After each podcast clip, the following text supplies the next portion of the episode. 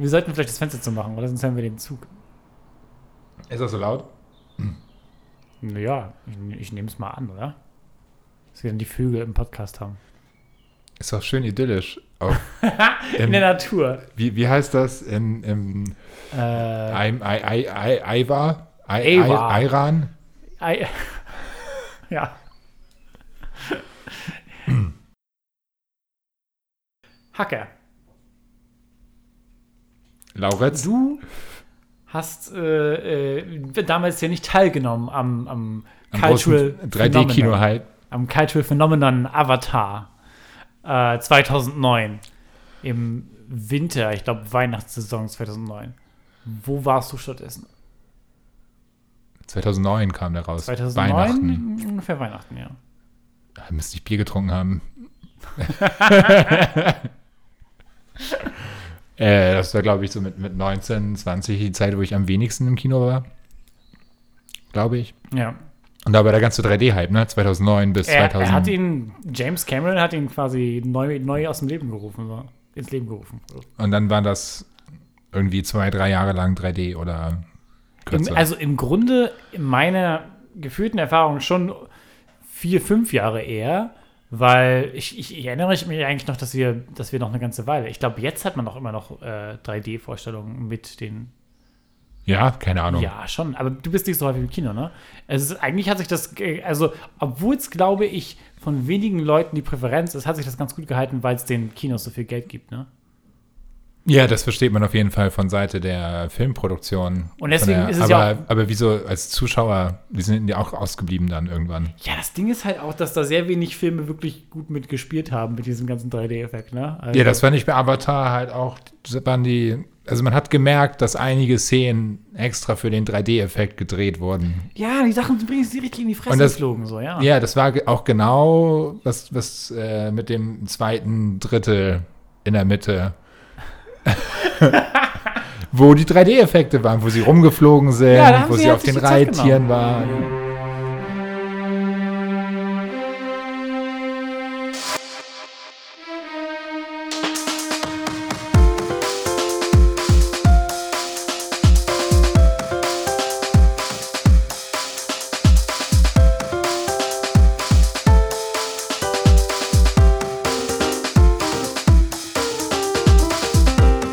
Wir schreiben das Jahr 2009. Nee, nee, warte, ich wollte doch kurz mal Hallo und Solau Niperte. Das heißt so viel wie Welcome, you have come pleasurably. pleasurably. I see you. I see you, I see you, Awa. Das ist Space Baby, der Sci-Fi-Podcast über Filme und die Ideen dahinter. Mein Name ist Lauritz. Ich bin Hacke. Du bist auf jeden Fall schon Hacke genug.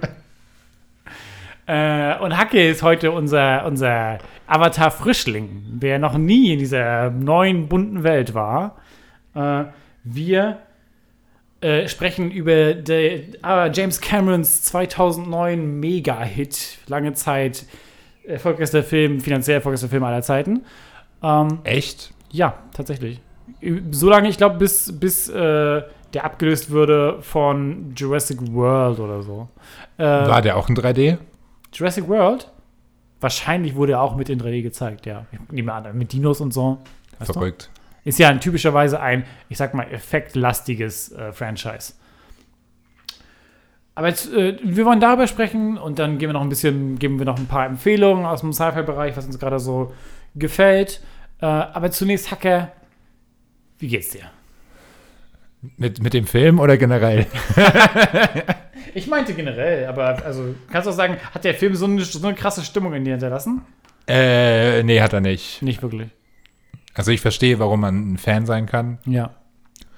Er hat auch viel so dieses äh, it's, it's a universe irgendwie, obwohl es nur ein Film ist. Es hat so ein bisschen was von, da ist mehr dahinter. Mhm, auf jeden Fall. Und James Cameron will ja auch noch fünf machen, vier. Dazu habe ich neulich noch ein paar Infos. Also es gibt da einiges, was geplant ist. Äh, aber vielleicht zum Einstieg äh, hören wir erstmal kurz den Trailer. Ja, hörst du? Da kommt der Trailer. I became a Marine for the hardship. I told myself I can pass any test a man can pass. All I ever wanted was a single thing worth fighting for. Ladies and gentlemen, are not in Kansas anymore. You are on Pandora. You should see your faces. We have an indigenous population called the Na'vi. They are very hard to kill. This is why we're here. Because this little gray rock sells for 20 million a kilo. Their village happens to be resting on the richest deposit and they need to relocate. Those savages are threatening our whole operation. We're on the brink of war and you're supposed to be finding a diplomatic solution. The concept is to drive these remotely controlled bodies, called avatars. They're grown from human DNA, mixed with DNA of the natives. Marine in an avatar body. That's a potent mix. You get me. Und das war der Trailer. Wir haben ihn gehört, beide. Wir wissen, was passiert ist im Film. Äh, ja, tatsächlich äh, hat, ich glaube, vor, vor drei, vier Jahren so gab es dann die ersten Gerüchte, dass James Cameron große Pläne hat für das Avatar-Universum. Vermutlich, ich glaube, so ein bisschen gemischt von seinen eigenen so Fantasien und dadurch, dass eben so Franchises so stark sind gerade. Ähm, und im Grunde ja eigentlich dieses da, Sequels, wie du schon meintest, wären ja leicht möglich gewesen und haben Leute die ganze Zeit gefordert. Aber er hat sich dabei scheinbar, scheinbar, scheinbar Zeit mitgelassen. Das war Navi gerade. Äh, er hat sich damit scheinbar Zeit gelassen und jetzt hat er irgendwie eine Vision von wirklich, ich habe nachgeguckt, es sind vier weitere Filme, die er machen möchte. Die, äh, eigentlich sollte der nächste dieses Jahr kommen im, zu Weihnachten wieder, aber wurde jetzt verschoben auf das Jahr darauf, weil die hatten auch Produktionsschwierigkeiten, ähm, soweit ich weiß, durch Covid, aber es kann auch andere Probleme gegeben haben. Es gab einige irgendwie Meldungen über Schwierigkeiten beim Dreh generell. Äh, es gibt das Einzige, was es gibt, und das werde ich auch noch mal äh, äh, vielleicht bei Instagram posten, sind so witzige Making-of-Bilder, die es jetzt schon gibt, weil die alle Making-of-Bilder von dem Original-Avatar-Film, die man gesehen hat, waren ja schon so Leute nur so in diesen Ping-Pong-Suits, die man so kennt, aber quasi nur darin, so, weil es halt, der Film wurde ja quasi nur so gemacht, so. Und ähm, was wir jetzt haben, ist eben, dass dieser Avatar 2, der dann nächstes Jahr kommen soll, wohl in der Wasserwelt ist. Und das heißt, alles, was wir sehen, sind die Leute alle in so einem Pool aus Ping-Pong-Bällen. Oh Gott. Ja. äh, aber weißt du, ich, ich äh, obwohl ich wirklich meine Probleme habe mit dem, mit dem Film, den wir jetzt besprechen, glaube ich immer noch, dass er irgendwie, dass James Cameron irgendeinen Riecher hat dafür, was, was aktuell ist. Und ich glaube, das ist Was, was sein hat er könnte. sonst noch gemacht? Der Name sagt mir was. Äh, er hat Terminator 2 gemacht, Okay. Judgment Day. der ist gut. Und Aliens hat er gemacht. Ach, Alien echt? 2, ja, James Uh. Cameron. Das heißt, bekanntermaßen ist er jemand, der äh, weiß, was man mit einem Franchise noch machen kann, sozusagen. Und ähm, er hat da auf jeden Fall, hat da auf jeden Fall einen richtigen Riecher für. hat, hat er auch viele, hat er auch ein paar Klogriffe gemacht mit seinen ich glaube, er hatte keine, keine Nee? Filme. Ich weiß gar nicht, was er sonst noch so gemacht hat, aber das sind so seine Hauptdinger. Und vor allem wurde schon häufiger über seine Filme gesagt, ja, das muss eigentlich was Schlechteres werden. Sozusagen bei Alien oder bei Terminator wurde halt genau das gesagt. So, ja, was will er jetzt damit noch machen, sozusagen. Und deswegen glaube ich mal so, langsam nach dem fünften mega erfolgreichen Film oder sowas, sollte man ihm langsam ein bisschen. Äh, Also wenn er jetzt Avatar oh, 2 Titanic hat er noch gemacht. wird sich anbieten, genauso wie Force Awakens, einfach das gleiche nochmal zu machen, ne? Das wäre aber ein bisschen schade. Ja, aber das würde mich extrem überraschen, weil er hat ja fünf Filme, äh, vier Filme vorzumachen. Dann kann er jetzt nicht. Also, Also ich finde die Idee vom Franchising witzig, dass die Corporations halt immer zu einem Planeten gehen und den ausbeuten wollen und dann geht es immer um das Naturvolk, was dagegen kämpft. Das wird funktionieren. Funktionieren nicht so auch die Transformers-Filme? ähm, Es kommt immer irgendwie das wir gleiche. Zu, die kommen immer zur Erde. aber reden wir erstmal über den Film, den wir gerade geguckt haben. Äh, Avatar 2009. Wir haben einen Hang dazu, viel zu lange Filme zusammenzufassen. Wir machen es mega knackig. Es gibt diesen Typen. Was? Ja. gespielt von Sam Worthington. Er heißt Jake Sully. Er ist ein Jarhead, ein Ex-Military Man. Äh, er ist äh, erwacht auf einem neuen Planeten namens Pandora. Nach seinem Stasis-Flug. Nach seinem Flug in Cryostasis, wofür Hacker eine äh, große Vorliebe hat. So. Äh, was war das? Fünf, sechs Jahre ist er dahin gereist zu dem Planeten Pandora.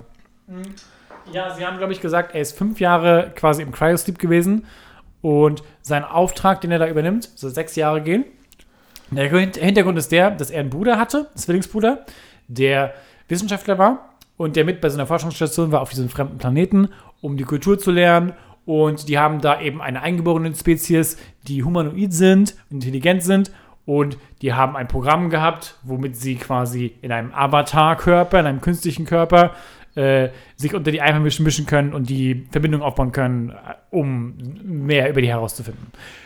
Jetzt ist dieser Körper aber genetisch ausgelegt auf die Gene von dem Bruder von, von Jake und deswegen kann Jake ihn auch benutzen. Nur deswegen wurde er quasi dahin ge- gekarrt und jetzt äh, sind da lauter Wissenschaftler, die ihn nicht respektieren, weil sie eben sagen, er ist nur ein Soldat, aber das Militär, was eben Das freut sich sogar über ihn, weil sie jetzt einen Jarhead quasi im Science-Team haben und das Science-Team ausspionieren können.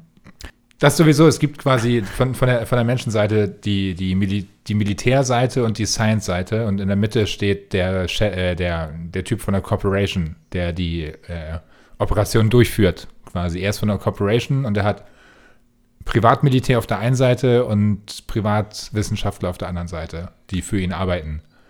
Ja, und er hat so eine typisch Geschäftsmann-Position, die sagt, ja, er hat keinerlei moralische Vorstellung von irgendwas und keinerlei Ideologie dahinter. Es geht nur um Profit und die einzigen Sorgen, die er hat, um äh, darum, dass man den Eingeborenen schadet oder was auch immer, wie das eskalieren könnte, äh, ist einfach nur, ja, was würden die Shareholder darüber denken, sozusagen. Ja, das muss so billig wie möglich müssen die da weg, weil wir wollen da hin, wo deren riesiger Baum steht. Und warum wollen wir da hin? Weil es gibt ein Ein, ein verrücktes äh, Mineral. Mineralgestein, das Anobtainium, was sie bergen wollen, was äh, zuhauf da ist unter der Erde auf diesem Planeten. Und der Planet ist auch generell eben, äh, ich sag mal, sehr lebensfeindlich für die, für die Erdbewohner zumindest. Da gibt es diverse komplizierte Spezies, die riesig sind, alle. Ja, Und alles sehr groß. Die Navi sind auch sehr groß. Die Navi sind diese Eingeborenen, von und denen wir gesprochen Menschen haben. können da nicht, können da nicht, äh, nicht atmen.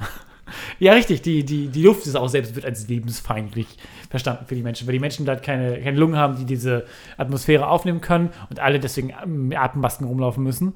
Und ja, das heißt, äh, Jake ist erstmal eine kurze Weile mit den Wissenschaftlern da auf so einer Expedition, dann geht er aber verloren und im Grunde lernt er äh, eine Navi kennen.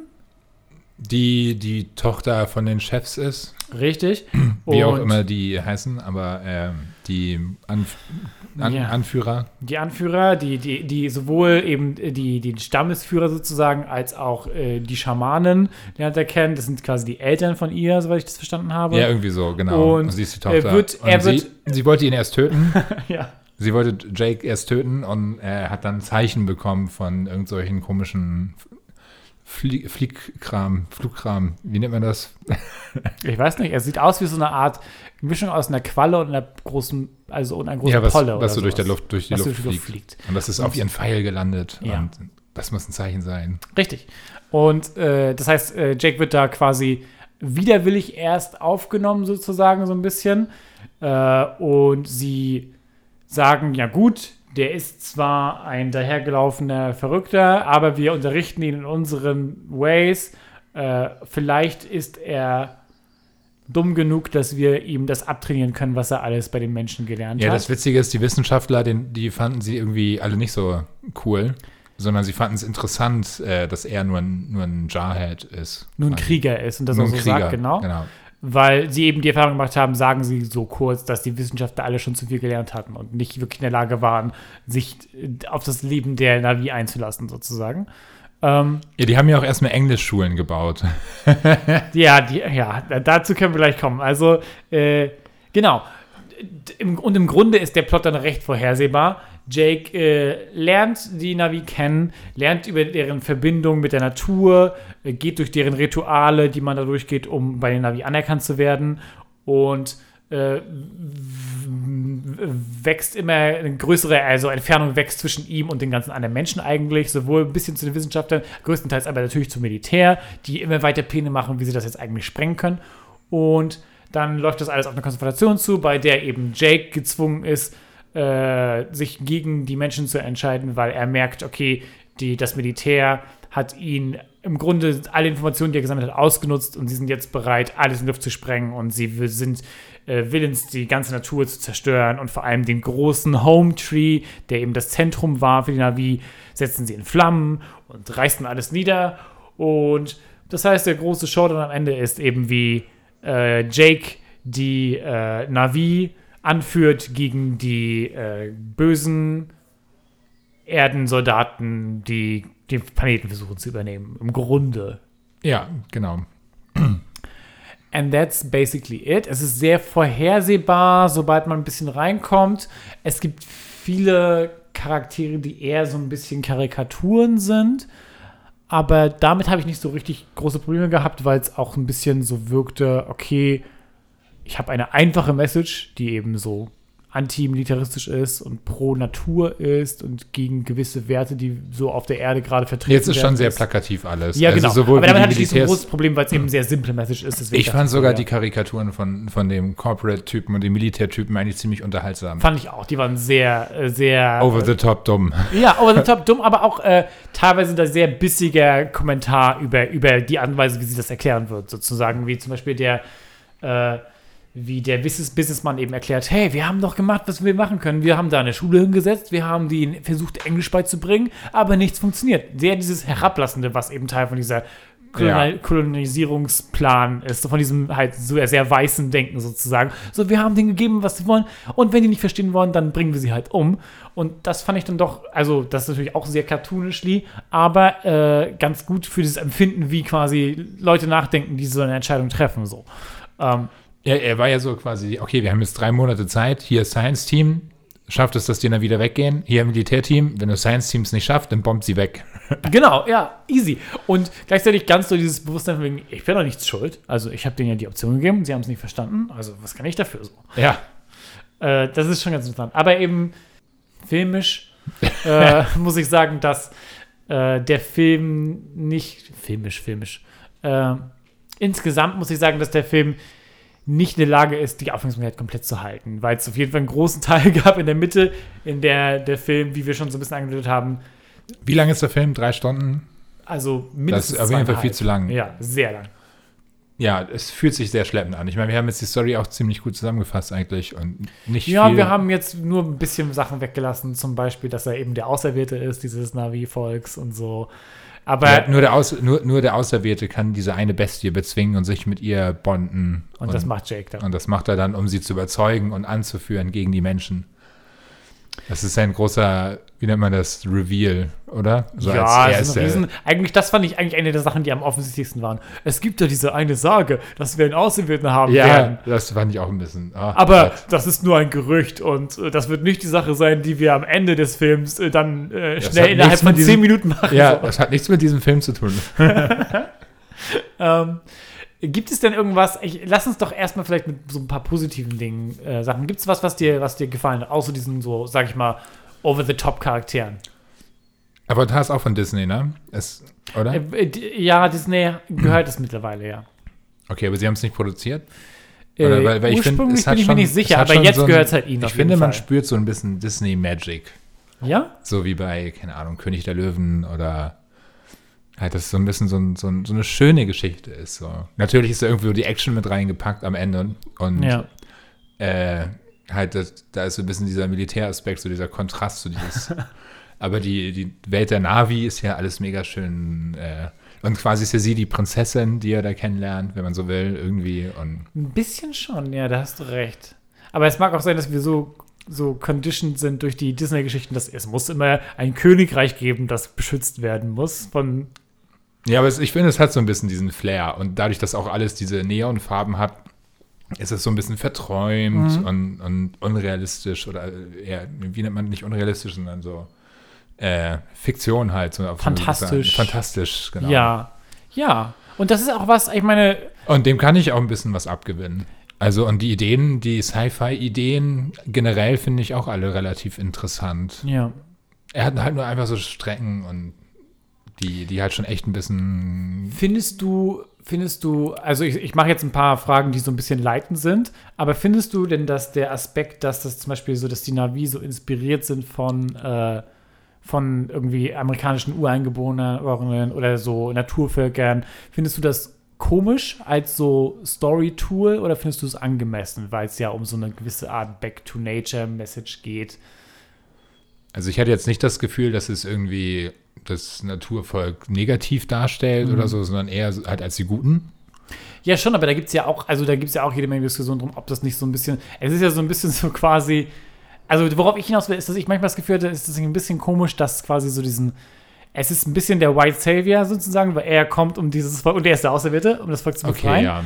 Und dazu kommt ja auch so ein bisschen, ich glaube, dass nicht ohne Grund so viele Leute diese Welt so krass, krass gut fanden, weil es so ein bisschen die Fantasie ist von wegen, da gibt es dann keine Race und ich bin dann einfach einer von den Navi und äh, ich glaube, dass das so ein bisschen, Ja, das ist halt dieses platte Ding. Das, der ganze Film ist eigentlich mega platt.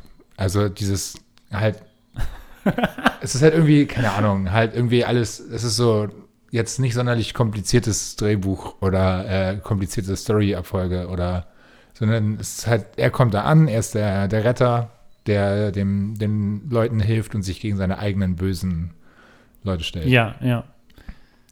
Es ist schon sehr basic und so ist es halt auch ausgespielt. Ich meine, gibt es ja auch dieses, dieses Klischee, dass es wie Pocahontas ist. Genau, es ist, also damit wird es häufig verglichen, verglichen, ja. Pocahontas habe ich nie gesehen. Also mein Pocahontas sehen ist vermutlich auch eine ganze Weile her. Aber es gibt halt, das ist so ein bisschen so eine Tradition, wie, wie quasi nachdem klar wurde, oder halt nachdem allgemein anerkannt wurde, wie fürchterlich die Verbrechen der Amerikaner an, also der so amerikanischen Regierung an den Ureinwohnern war, Ja, quasi. dass es quasi revidiert wurde und gesagt wurde, es gab aber gute Weiße, die das richtig gemacht haben. Ja, so ein, bisschen, so ein bisschen ist das damit bei. Aber ich finde, dafür ist es nicht tiefgründig genug. Ja. Das wird ja komplett außen vor gelassen. Und so weiß nicht, als, Handl äh, als, als Plot-Device, äh, ich würde es anders machen. Herzlich willkommen zu Ich würde es anders machen. Mit Hacker. Hacker, was würdest du anders machen? Oh Gott, nee, das Fass wollen wir Nee, jetzt nicht okay. aufmachen. Ähm, aber das Ding ist auch, ich, ich bin auch nicht, also ich, ich finde zum Beispiel auch nicht die ganzen Messages gehen total unter. Ich finde zum Beispiel, das habe ich auch dir gegenüber gesagt beim Gucken, ich finde, dass teilweise man merkt, wie, wie wichtig James Cameron diese Verbundenheit zur Natur ist und dass er auch, er ist ja bekanntermaßen jemand, der irgendwie Tiefseetauchen geht und dem das ein total wichtiges Anliegen ist, dass wir irgendwie besser lernen, mit der Natur umzugehen. Und ich finde, dass da total auch in diesen, selbst in dieser Spiritualität so, dass da irgendwas drin ist, was eine sehr so, was, glaube ich, mit vielen Leuten resoniert. Dieses gewisse so, wir haben gewisse Dinge einfach vergessen sozusagen und ab, ab, also nicht aberzogen bekommen sozusagen. Ein gewisses Grund, so, so dankbar sein für die, für die Dinge um dich rum. Und das wurde ersetzt durch halt so eine gewisse, so, durch diese Sachen, die da von den Bösen dargestellt werden. Durch halt, du hältst dich an die Befehle, du guckst nach dem Profit und dann ist dir das relativ egal, wo das Steak herkommt. Ich fand es auch so geil, wie dieser Militärchef da im, in seinem Flieger steht mit einer Kaffeetasse in der Hand und sich so überlegt, oh, das wird ja heute einfach hier, ne? Ja. Trinken wir erstmal einen Kaffee und dann bomben wir so richtig hart rein da. Ich glaube aber, das ist auch total eine absichtliche, das ist genauso wie zum Beispiel der Typ, äh, viele Leute wurden von denen, die die Bösen waren, wurden halt währenddessen beim Essen gezeigt oder sowas. Oder der, der, hat, der hat dabei gegolft oder sowas. Ich glaube, dass das ein absichtlicher Kommentar auf den Drohnenkrieg der USA ist. Weil es halt dieses neue Art von Krieg ist, die dich gar nicht wirklich beschäftigen muss. Weißt du, diese, den du führen kannst, ohne wirklich involviert zu sein. So. Ja, das zählt, äh, stimmt natürlich nur für die, die, Na, oh, gen die ja, die, die Generäle. das tun, ja, ja. Die, die, die Oppressors, auf jeden Fall. Nicht die Aber ich Jarheads glaube eben, dass es eine absichtliche Sache ist und das weiß ich zu schätzen. Und das ist halt so ein bisschen, also da, da, da bin ich ein bisschen hin und her gerissen, weil manche Dinge weiß ich wirklich zu schätzen an dem Film, weil da so weirde, bissige Kommentare drin sind, Kritiken drin sind und so halt eine gewisse Intimität drin ist, die man nicht so richtig sieht in so Blockbuster-Filmen teilweise. Ja, es hat so ein bisschen so, so die, die äh, äh, Militärseite hat so ein bisschen so Starship Troopers Vibe fast Ja, schon. na schon, ja. Halt so satirisch und halt so eindeutig, dass die halt äh, halt voll die Idioten sind und Ja. voll den Scheiß machen und überhaupt keine Ahnung haben, was sie hier gerade, wie, wie sie eigentlich gerade mit hier mit dem Planeten umgehen Ja, und komplett rücksichtslos sind. Was dann halt nur ein bisschen so Erstmal alles- schießen, dann fragen. Ja, das ist es halt total so. Und das ist ja auch so. Das ist ja auch das quasi, dass du, deswegen äh, haben die ja davon geredet, dass wir gewisse Dinge halt verlernt haben oder dass die, die Menschen, die da hinkommen, die Sky People, halt das nicht checken können, so, weil die zu lange das Leben so gelebt haben, dass sie halt keine Fragen stellen, dass sie halt sich für nichts interessieren, großartig, und dass sie halt die Dinge so machen, wie sie ihnen gesagt bekommen, so. Ich fand es auch witzig, wie Jake irgendwie das erste Mal, als er mit der Navi unterwegs war, wie, wie clumsy er einfach war, wie, wie die denn, sie nimmt ihn so mit, er läuft ihr hinterher und er fässt so jede Pflanze an und so, "Uah, komische Fliegviecher in meinem Gesicht, ah, weg damit. Und schlägt sie so weg. Er schlägt sie so weg Ja. und sie so, na, lass das. äh, äh, ein, eine Sache, die ich gut fand, war, wie, wie, weil ich sofort meinte, eigentlich müsste es ja, eigentlich ist auch totales Horrorelement, dass er so da rumläuft in so einem, also halt wie so ein Alien in einem Menschenkleid quasi so. Eigentlich eine mega abgefuckte Vorstellung. Und das Erste, was die Leute sagen, die ihn sehen, die nicht, also sie sind, wie heißt, wie müssen wir es denn aufhören, einfach nur sie zu sagen? Wie heißt die weibliche Navi? Neytiri äh, heißt. Sorry. Äh, jedenfalls, alle, die nicht sie sind, äh, gucken ihn an und sagen sofort, äh, er ist ein Dämon, so, geh weg von ihm, so, er ist Ja. ein, ein Monster gefangen in einem Körper von uns. Und das ist so eine Sache, ja, halt normal, das ist der, die richtige Art und Weise, sowas halt Ich finde es auch so witzig, dass es sofort für alle Navi mega obvious ist, dass es Menschen sind. Na, weil was machen die Menschen? Sie ziehen sich ordentliche Kleidung an und, Ja. und, und nehmen ihre MGs mit und sowas. Voll bekloppt. Und bauen ihre Schulen da und wundern sich dann, dass keiner zum Unterricht kommt Und oder was. na, bei den Schulen ist es ja auch so ein Aspekt. Ich habe das vorhin schon so ein bisschen gesagt. Das ist ja auch eine absichtlich, absichtliche Parallele zu äh, so halt ähm, Schulen, die irgendwie in Afrika gebaut werden oder was. Diese Fotos, die wir gesehen haben von der von Sigourney Weaver gespielten Wissenschaftlerin mit den, mit den Navi-Kindern.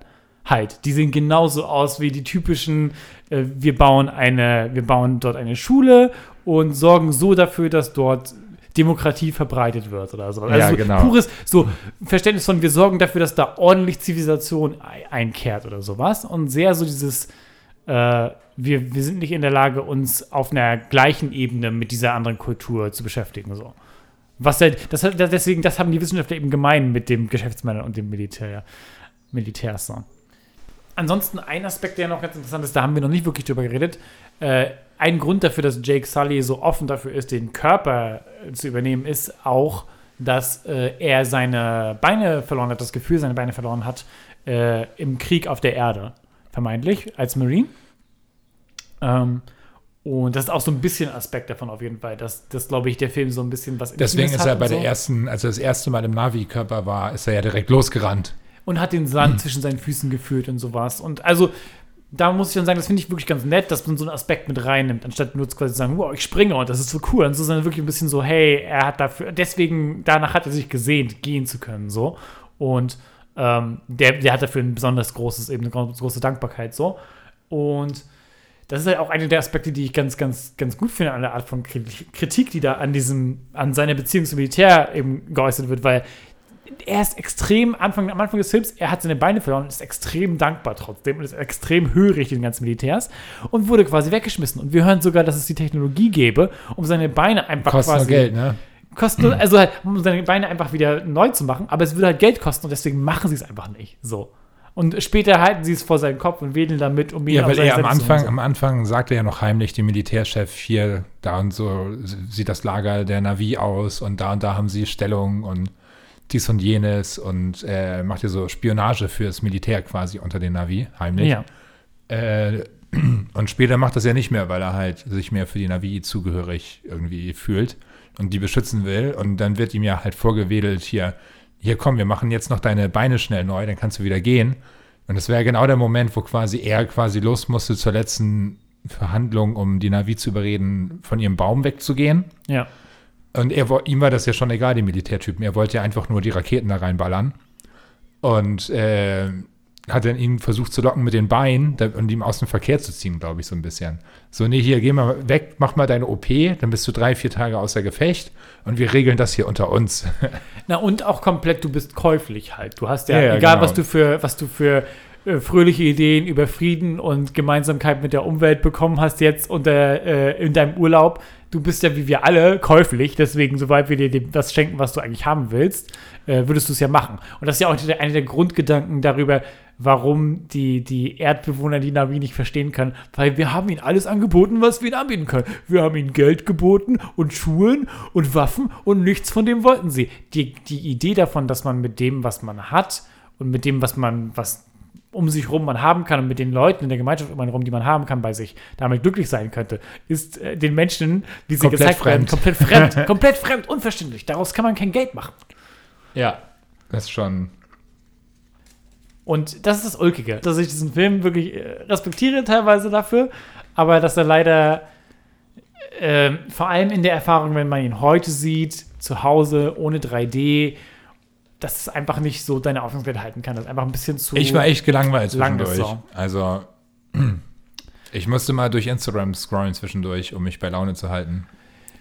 Ja, ich glaube, ich glaube, was, womit der Film auch was, äh, wovon er auch was hätte haben können, ist, wenn ein paar von den zehn Side-Characters weggefallen wären und du dafür ein bisschen mehr verstanden hättest über die, Haupt, über die Hauptcharaktere. Also ein bisschen mehr Zeit mit denen verbracht hättest und ein bisschen mehr investiert gewesen wärst in zum Beispiel die äh, Wissenschaftlerin, die es von Sigourney Weaver gespielt wird, oder die diversen anderen Wissenschaftler. Ja, die fand ich sowieso ganz cool, aber die hat gar nicht so viel Rampenlicht bekommen, ne? Die, Nee, und ich meine einfach, dass zum Beispiel am Ende viel von dem Plot einfach gelöst wird, hey, die, die Hubschrauberpilotin, die ist auch einfach cool und eine von uns, aber warum sie so ist und äh, also halt da, da, da wirklich da so viel einfach so quasi zusammenfällt, damit wir einen Showdown haben können am Ende. Und ich glaube, das hätte was bringen können, um den Film ein bisschen so, so zu füttern mit Stakes und mit so äh, einer gewissen, ähm, sag mal, einem gewissen Antrieb, der da gefehlt hat in der Mitte. So das dritte, das mittlere Drittel war wirklich so ein bisschen, hat sich ein bisschen zu sehr wohlgefühlt, glaube ich, in den Effekten und so. Und es ist dann untergegangen, was, was so Inhalt angeht.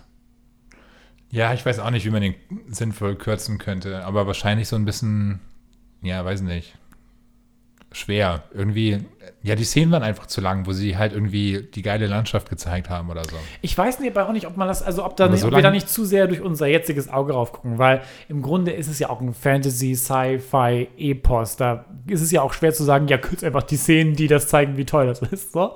Ähm, ja. Ich fand es auf jeden Fall super, wie Sigourney Viva so viel geraucht hat auch wieder. Ja, das heißt, die Zukunft Hacker ist rosig.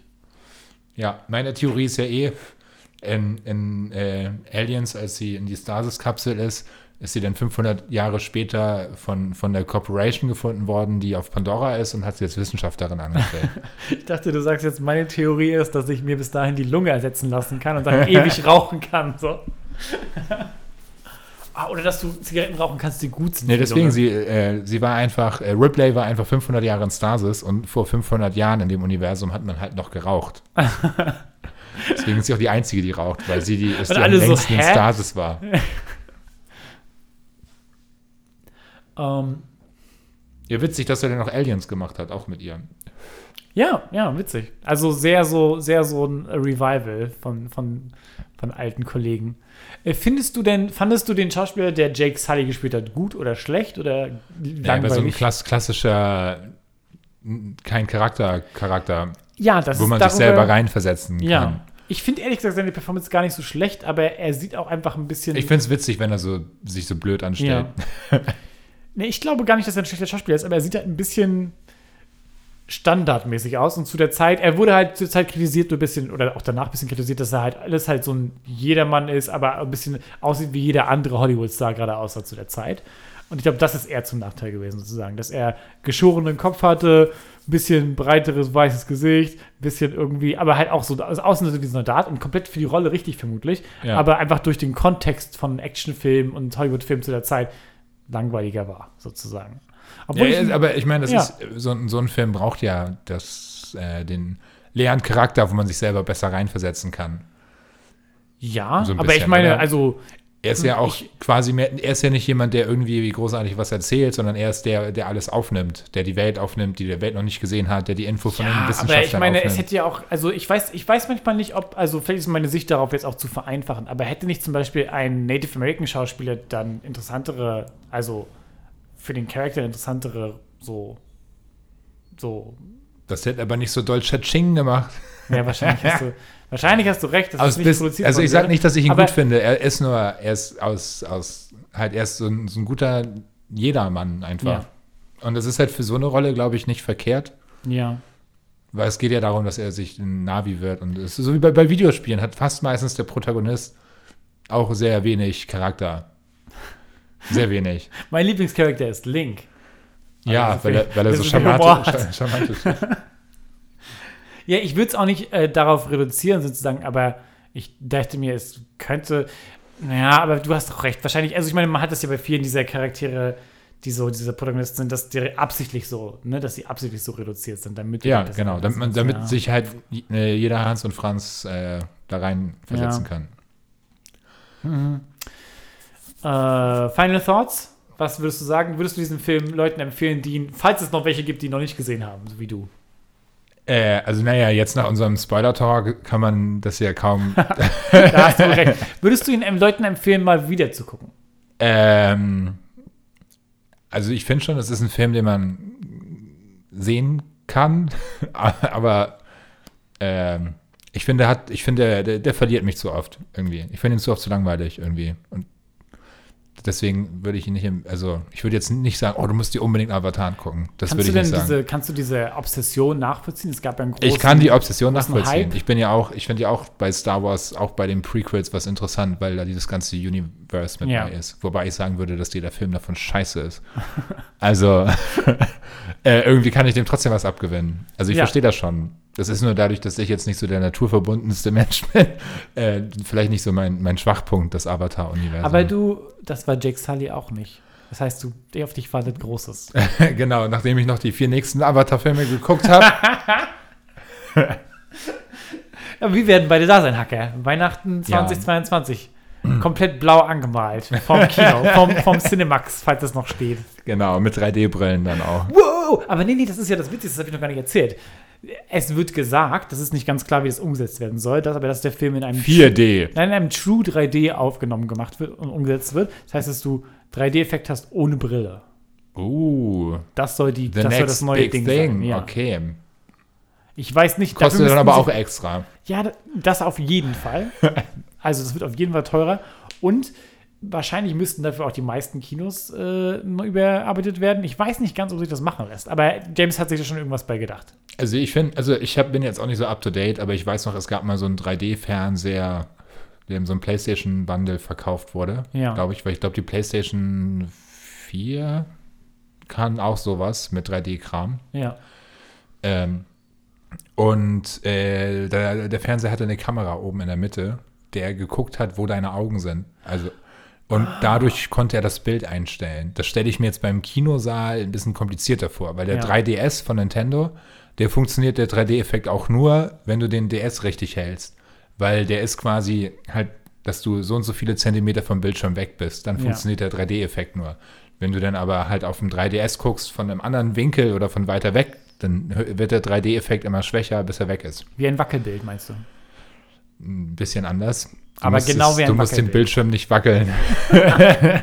Das erklärt einiges. Ja, dieser, dieser von Sony, dieser Fernseher hatte halt eine, äh, hat den 3D-Effekt Ja. halt eingestellt anhand dessen, von wo du guckst. Und ich meine, der konnte nicht, dass zwei Leute den 3D-Effekt haben, sondern nur, dass nur eine Person ohne. Aber das heißt, es kann nicht die gleiche Technologie sein, weil es ist nicht wahrscheinlich, dass sie irgendwie auf 200 Augen nee, ich könnte mir vorstellen, anvisieren. geht das denn vielleicht nur, dass irgendwie nur die Mitte 3D-Effekt hat oder so? An, an Und die, dass du die billigen Plätze am Rand die haben nur 2D oder so, keine Ahnung. Ich kann mir das nicht so richtig vorstellen, wie das so, weil bei 3D ist ganz, ganz viel wichtig, wie, wie die Position, Positionierung der Augen zum Bild sind. So funktioniert der 3D Ja, klar, überhaupt ja, nicht. ja. Deswegen bin ich so ein bisschen, Ich bin auch hm, gespannt, was, was James Cameron weil was ich immer, ich, ich hatte letztens so eine, so eine Doku von diesem äh, US-YouTube-Channel Vox geguckt, Ja, äh, wo sie meinten, dass es halt in den, in den 30ern, 60ern, 80ern immer so ein 3D-Hype gab, wo so ein, zwei, drei Jahre 3D-Filme veröffentlicht wurden und die Kinos, das, äh, die, die äh, Filmfirmen das mega spannend fanden, weil sie halt Aufpreis machen konnten und dachten, das wird jetzt, jetzt gibt es nur noch 3D und dann ist es immer verschwunden. das ist auch nie Und, der jetzt, Grund. und es ja. ist jetzt halt wieder verschwunden und jetzt kommt es wieder mit der neuen, nächsten Technologie, wovon du garantiert keine Kopfschmerzen bekommst. Diesmal wirklich. wirklich. Diesmal wirklich. Nicht so wie die letzten acht Male, wo wir es versucht haben.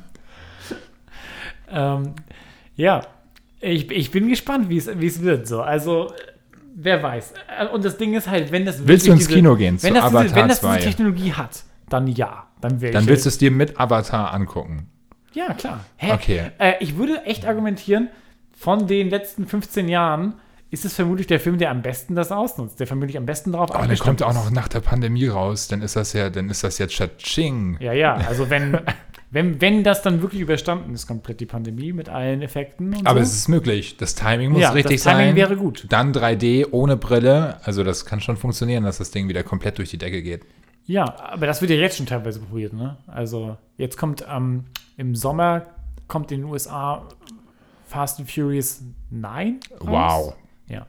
Und die, also das Ding ist halt, der erste Film, der, der in China und den USA starten darf und wo die Leute wieder hingehen, wird Reibach machen, egal welches fucking Franchise das ist. Meinst muss, du? Muss nur, er muss nur quasi zugänglich genug sein. Und äh, also muss nur, muss nur genug, äh, äh, so genug Potenzial Also die, die, die, die Movie-Industrie hatte ja ein bisschen Angst, dass die Leute dann nicht mehr so Bock auf Menschen im Kino haben. Ja, es muss halt ein Phänomen geben. Wenn es erstmal irgendwie anspringt, sozusagen, wenn in China, in den USA das losgeht. Hier sind wir noch nicht so weit, um darüber zu reden. Aber ich glaube, dann kann das ganz schön, es kann Hype geben, sozusagen. Ich weiß es nicht. Und die, vor allem, also zum Beispiel in den USA, ein Großteil der Bevölkerung sind ja schon geimpft und sowas, da musst du dir ja nicht so einen Kopf darüber machen und so. Dann kann man ja schon wieder sicher ins Kino gehen. Ja, weiß ich nicht, ob die Leute da anders sind. Also ich glaube, halt so bei, bei, bei Techno-Veranstaltungen rennen die Leute dir die Bude ein. Bei Filmen Ja. sehe ich das noch nicht so. Weil äh, jetzt haben alle Leute wahrscheinlich ihr Heimkino geupgradet während äh, des letzten Jahres. Ja. Hab, hab, hab ich ja auch gemacht. Hast du auch gemacht? Ich auch ja, aber ich vermisse das Kinofilm. Also, äh, ja, ich würde Avatar empfehlen und dann bla bla bla bla bla. Ne? Wenn man da interessiert ist, kann man ruhig mal, mal angucken unter neuen Aspekten. Jedenfalls, ich, das, ich schließe es mal kurz ab. Aber ja, ich vermisse das Kino schon. Ich vermisse diese Erfahrung, für ein, für ein Filmerlebnis hinzugehen. Ich merke, dass man anders einen Film guckt zu Hause. Ich versuche es schon manchmal mir so ein bisschen so das Kino, die Kinoerfahrung nachzustellen, aber es ist nun mal nicht komplett das Gleiche. Ich habe mal wieder Lust, mit Fremden in ein Kino zu gehen, den Film nicht zu kennen und gemeinsam eine Kinoerfahrung zu haben. Wenn ich mich erinnere, wie ich Fury Road gesehen habe oder äh, was war noch? Knives Out war klasse, Parasite. Ich hatte so tolle Filmerfahrungen in den letzten Jahren, dass ich das schon vermisse so. Hm, okay. Vielleicht muss ich auch mal mehr ins Kino gehen, wenn es wieder soweit ist. Ja, auf jeden Fall. Ich Aber nicht- nicht zu mit. Avatar. Ja, okay. Nee, ich, ich, möchte, ich möchte in meinem Lebenslauf gern drinstehen haben, dass ich noch nie einen 3D-Film geguckt habe. Hast du noch nie einen geguckt? Nö, Mit Brille nie? nö. Egal welcher Film? Egal welcher Film. Abgefahren. Ich habe noch nie 3D gesehen, nur auf dem Nintendo Aber du weißt, das 3DS. wirst vermutlich nicht in deinem Lebenslauf sein. Also du wirst vermutlich, also wenn 3D gut genug ist, dann wirst du garantiert einen 3D-Film sehen irgendwann. Einfach weil es dann, weil dann zum Beispiel jeder, Weil mein Handy dann 3D ist. ja, weil der, dein Handy ist 3D oder die Zukunftsversion von YouTube ist nur 3D oder sowas. Also halt irgendwie sowas, weißt du? Nee, ich glaube 3D ist zu unpraktisch. Ja? 2D, zwei, also halt, Würdest du es 3D nennen, wenn das so ein Hologramm ist und du da reingehst? Oder, oder so Hologramm guckst? so beim Telefonieren, dass man sich gegenseitig sieht als Hologramm. Zum Beispiel. Das wäre ja kein Film, ne? Aber wenn ich einen Kurzfilm machen würde, den ich von einem Hologramm von mir, Also Hologramm finde ich ist was anderes als 3D. aber es ist doch 3D. Äh, Oder? okay. Äh, Oder ist es noch komplexeres 3D? Es ist ein dreidimensionales Bild, halt ein Hologramm. Aber es ist ein 3D-Film, ist kein dreidimensionales Bild, sondern das sind zwei Bilder, die äh, mit Augenabstand Wir zueinander. verlieren gerade mit jeder Sekunde, Sekunde verlieren wir gerade Hörer. Ich finde, jetzt wird es erst interessant. Ja, aber äh, ich, bin, ich bin sehr gespannt. Du meinst, du findest also, du, du bist kein Fan der Technologie an sich. Du glaubst, dass es nicht so richtig irgendwie was Zusätzliches dazu gibt. Also gerade das mit der Brille nervt Ja. mich als Brillenträger. Ja, mich auch. Das äh, nervt mich schon auch. Der Aspekt, zwei Brillen zu tragen oder so, oder einfach eine zu tragen oder nichts zu sehen. Ja, was macht das für einen Sinn, bitte? Ja. Ich kann ohne Brille kein Kino gucken. Ja. Ich bräuchte Kontaktlinsen. Kontaktlinsen habe ich noch nie ausprobiert. Eine weitere Sache, die ich nie ausprobieren werde. Kontaktlinsen. Ähm, äh, ja, dann äh, das so viel zu Avatar von James Cameron. Wow. Äh, Empfehlung habe ich nicht. Hast du eine Empfehlung, Lauritz? Ich habe eine Empfehlung. Also mehrere sogar. Äh, also schnallt euch an. Ich spiele gerade etwas und zwar äh, Nier Replicant. Weißt du, was das Schon ist? wieder? Oder gibt es ein neues? Nee, Automata war Komplett das. Hacker. Du, du, du, du krabbelst langsam einer Erkenntnis entgegen. 2017 äh, erschien Nier Automata. Das war ein Nachfolger zu dem 2011 oder so erschienenen Nier. Äh, und Nier ist damals erschienen in einer Version in Japan, äh, Nier Replicant quasi, und Nier Gestalt im Westen. Weil im Westen die Leute gesagt haben, die Produzenten, wir müssen statt äh, dem, dem Kern, emotionalen Kern von Geschwisterpaar, was es im Original war, müssen wir ein, wir brauchen einen erwachsenen Helden, deswegen war es dann der Vater von äh, dem Mädchen sozusagen. Okay. Ja, das Weird. wurde ja, ja, weird, aber das war halt die Spieleindustrie 2010 oder so. Ähm, Und äh, jetzt ist quasi die, die äh, Sache remastered worden, die Originalversion äh, aus Japan. Nier äh, Replicant Version 10.000 Zahlen dahinter. Und der Typ Yokotaro, der auch äh, Nier Automata gemacht hat und damit einen riesen Erfolg hatte, hat jetzt halt die Chance bekommen, das nochmal neu aufzulegen sozusagen. Und der ist bekannt dafür für diesen für diesen besonderen sozusagen Ansatz, so sehr erzählerisch, sehr viel weirde Aspekte, sehr viel ernsthafte Themen und vor allem dieses Nier-Setting ist im Grunde ein- einfach eins, was er immer weitergearbeitet hat, so aus verschiedenen alten Sachen. Er hat früher auch Drakengard gemacht, wovon du vielleicht mal gehört hast. Nee. Das war so ein Fantasy-Ding, das aber auch sehr speziell war, wo du Drachen reiten konntest und so. Äh, und danach Nier oder Nier Automata. Und mit Automata haben, hat endlich mehr Leute verstanden, weil das Gameplay vereinfacht wurde und so und ein bisschen gestreamt wurde, haben mehr Leute verstanden, ah, dahinter ist eine mega geile Story immer versteckt. Die ist nur versteckt in der Gameplay, was nicht so flüssig ist und so. Und äh, Nier, was ich bisher schon gespielt habe, ich bin schon ungefähr 15 Stunden drin im Ist Spiel. das für die Switch?